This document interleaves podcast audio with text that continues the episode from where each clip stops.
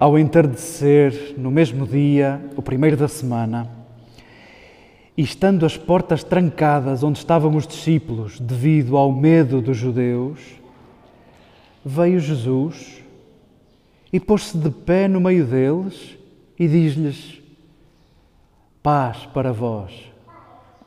E dizendo isto, mostrou-lhes as mãos e o flanco.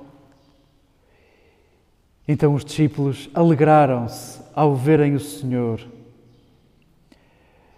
Jesus falou-lhes de novo: Paz para vós. Tal como o Pai me enviou, eu envio-vos a vós.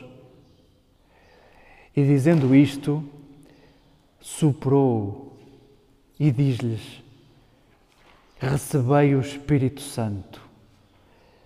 A quem perdoardes os erros, ser-lhes-ão perdoados a quem os prenderdes ficarão presos.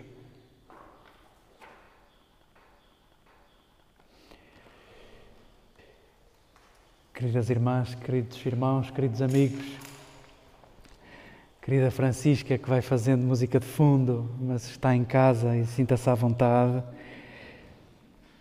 Quem vem pela primeira vez, desculpem a saudação de irmãos e de amigos, mas acho que é bem mais aquilo que nos aproxima do que aquilo que nos afasta.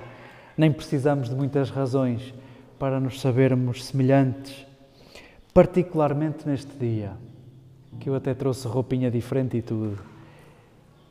Vestimos de vermelho para lembrarmos o fogo, para lembrarmos o fogo. Não há indústria sem fogo, não há vida sem calor e precisamos de nos lembrarmos disto. Ao começarmos,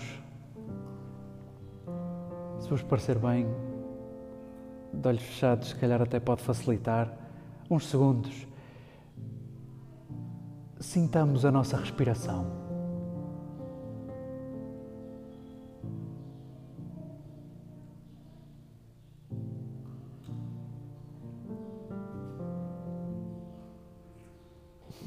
Raramente paramos para pensarmos nisto, no fluxo de ar que entra e que sai, gratuitamente. E este fluxo de ar distingue-nos vivos de mortos. E hoje celebramos isto. E hoje celebramos isto. Este fluxo de ar é uma das imagens para falarmos de Deus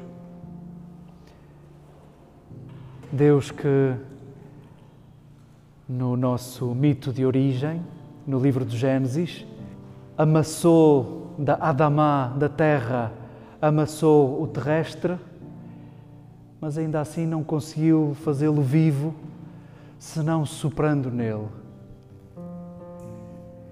E na língua semita, onde só se escrevem consoantes, há três verbos muito iguais respirar, soprar e beijar.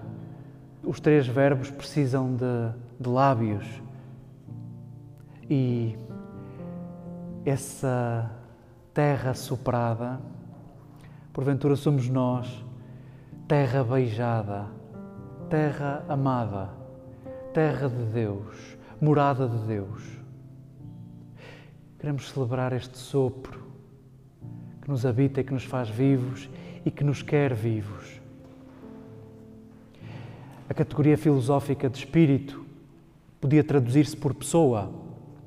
Eu sou espírito, tu és espírito. Sou a construção de mim inteiro. Sou corpo, sou sentidos, sou relação com a matéria, não sou só corpo.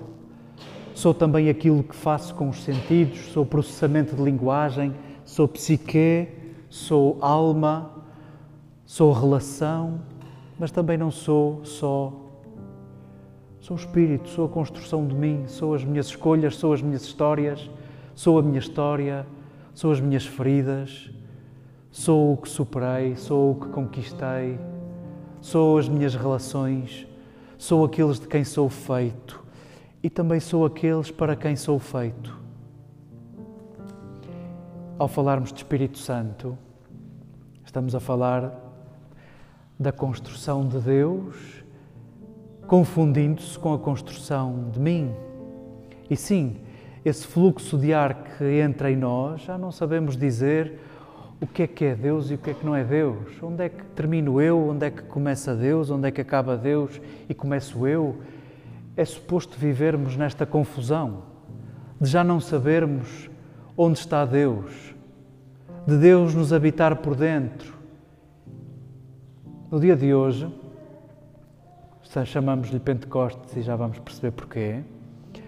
No dia de hoje, podíamos dizer, sem medo, que é o dia em que celebramos o fim do sagrado e do profano.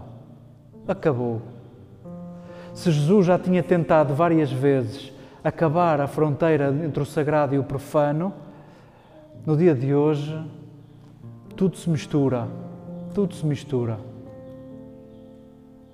Celebremos essa mistura. Celebremos isto de já não sabermos agarrar Deus esse fluxo de ar, esse vento, esse fogo. Não conseguimos domá-lo, não conseguimos domesticá-lo, não conseguimos classificá-lo, não conseguimos defini-lo. Nem ninguém pode dizer onde é que ele está e onde é que ele não está. Habita-nos, habita-nos. E para nós chega para nos alegrarmos. Pentecostes só diz quinquagésimo. Quaresma também só dizia quarenta estamos no domínio da matemática e da contabilidade, mas queremos saborear muita coisa. E há muitos paralelos neste dia, há muitas similitudes, se quiséssemos, entre duas grandes alianças. Entre a primeira aliança e aquela que nós vemos como definitiva, a aliança de Jesus conosco. 50 dias depois do povo de Israel ser liberto do Egito, ter fugido do Egito. 50 dias depois é dada no Sinai a lei ao povo. E é desta forma que vários autores judaicos encontram sentido na presença de Deus no povo. Sela-se uma aliança e no Sinai Deus manifesta-se na ordem no Sinai é dada a ordem, é dada a lei. Curioso que, como no hebraico só se escrevem as consoantes, as vogais vieram mais tarde com os pontinhos que lá se põem, uns sinaizinhos pequeninos. Há comentários à lei a propósito desta frase: do Sinai veio a ordem, do Sinai veio a lei. Dado que a palavra é a mesma, do ódio veio a lei, do ódio veio a ordem. E desta forma, ao longo dos tempos, fomos vendo a presença de Deus na ordem, entre o caos, entre a facilidade com que nos podemos desentender, Deus emerge no ordenado, no que pode ter uma lógica, no que faz sentido. Porém, o que celebramos, nós que não somos bem filhos de Moisés, em sentido lato somos, mas a nossa fidelidade é Jesus. E se quiséssemos na aliança de Jesus, já não é do ódio a ordem, é talvez do amor a liberdade. E sim, este dia é muito subversivo e até parece que vem instalar desordem porque vem exaltar a singularidade, a originalidade de cada um. E de repente parece que isso nos dá medo. Como é que se controla uma multidão?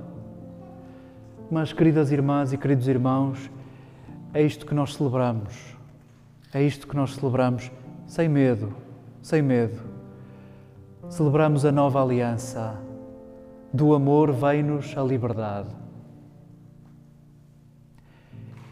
E neste dia, o povo judeu celebra a festa do Shavuot, a festa onde, celebrando a entrega da lei, quer devolver algo a Deus e devolve os primeiros frutos, o que há de mais saboroso. O primeiro fruto é para Deus. E assim o povo vê sentido ao devolver o que de melhor tem, agradecendo o que de melhor recebeu. E nós, o que daremos a Deus? Nós que abandonamos a lógica dos sacrifícios, nós já não oferecemos nada a Deus. E já não faz sentido oferecermos nada a Deus. Em Jesus percebemos que o que há de mais precioso a oferecer-lhe é o que somos, é o que tu és. O teu coração em aberto, tal como tu estás. E este tal como tu estás é tal como tu vestes, é tal como tu te penteias, é tal como tu amas, é tal como tu buscas. E é essa originalidade que oferecemos a Deus. É esta singularidade que oferecemos a Deus. Porventura, é isso que nos torna santos, já que a fronteira do sagrado e do profano em Jesus foi apagada, a santidade é da ordem do original e não da cópia. Saboreemos aquilo que nos torna únicos. A vida, esse sopro que nos entra pelo corpo dentro e faz com que cada um responda à sua maneira, dê passos à sua maneira, dê um passo à sua maneira, escreva uma história, uma biografia à sua maneira. Essa originalidade, essas marcas de originalidade, não vêm só do penteado, não vêm só da forma de vestir, não vêm só de um estilo rapidamente reconhecido exteriormente. Fiquemos com o promenor de Jesus que mostra as suas feridas e todos se alegram. Habitualmente, quando nos mostra uma ferida, espantamos-nos e lançamos-nos com vontade de cuidar, com vontade de fazer curativos, mesmo sem saber bem como. Sintamos neste detalhe o Deus de Jesus, o Deus que a muitos curou e não foi capaz de fechar as suas próprias feridas. O Deus que se assume ferido, o Deus que se apresenta ferido, é causa de alegria porque todos o reconhecem singularmente. Sim, só pode ser Jesus. Da mesma forma, é assim que Deus se alegra conosco, com as nossas feridas, com o nosso percurso, com a nossa história com a nossa singularidade. Hoje é o dia de brindarmos a tudo isto, ao Deus que nos habita, a sermos terra amada, terra beijada, terra de Deus, a sermos morada de Deus, a sermos templo do Espírito, a sermos uma multidão indomável, onde não conseguimos prever o que aí vem. Nem Jesus conseguia prever o que aí vinha disse aos seus discípulos: Vós fareis obras maiores do que estas. E não disse o quê. E também não disse muito bem o que é que é para fazer a partir de agora. Soprou sobre eles. E em cada momento da história, eles souberam o que fazer. Cumpre-nos agora questionarmos-nos o que fazer. Um dos paralelos do dia de hoje é também a história, no mito de origem do livro do Gênesis, a história de Babel. A história mítica para explicar a diversidade das línguas e a dificuldade de nos entendermos. Para isso, o autor do mito, como todos os mitos, criou um tempo áureo, um tempo onde toda a gente se entendia. E nesse tempo onde toda a gente se entendia, foi fácil o projeto de construir uma torre para chegar até Deus, para abrir a porta de Deus. Isso quer dizer Babel. E diz-nos o autor do mito: Deus assustou-se com aquilo tudo. Mas o que é isto? Eles organizam-se e entendem-se de tal maneira e são de tal maneira unidos num só projeto. Vão chegar até mim, vão ficar com o meu lugar? Não. Vamos aqui eh, alterar o jogo vamos distribuir línguas diferentes para eles não se entenderem. E assim não foi possível realizar a torre, e assim não foi possível chegar até Deus. E assim, o autor deste mito quer pescar-nos o olho a dizer: imaginem se nós nos entendêssemos. Imaginem se nós nos entendêssemos o que éramos capazes de fazer. Sim, seríamos Deus. Sim, seríamos Deus. Fica-nos o dia de hoje a tarefa de construirmos Babel, que já não é pelo nosso esforço, é talvez pela construção de uma linguagem comum a todos, a linguagem do cuidado e do amor. Possa a verdade deste dia queimar-nos por dentro e não nos deixar na mesma.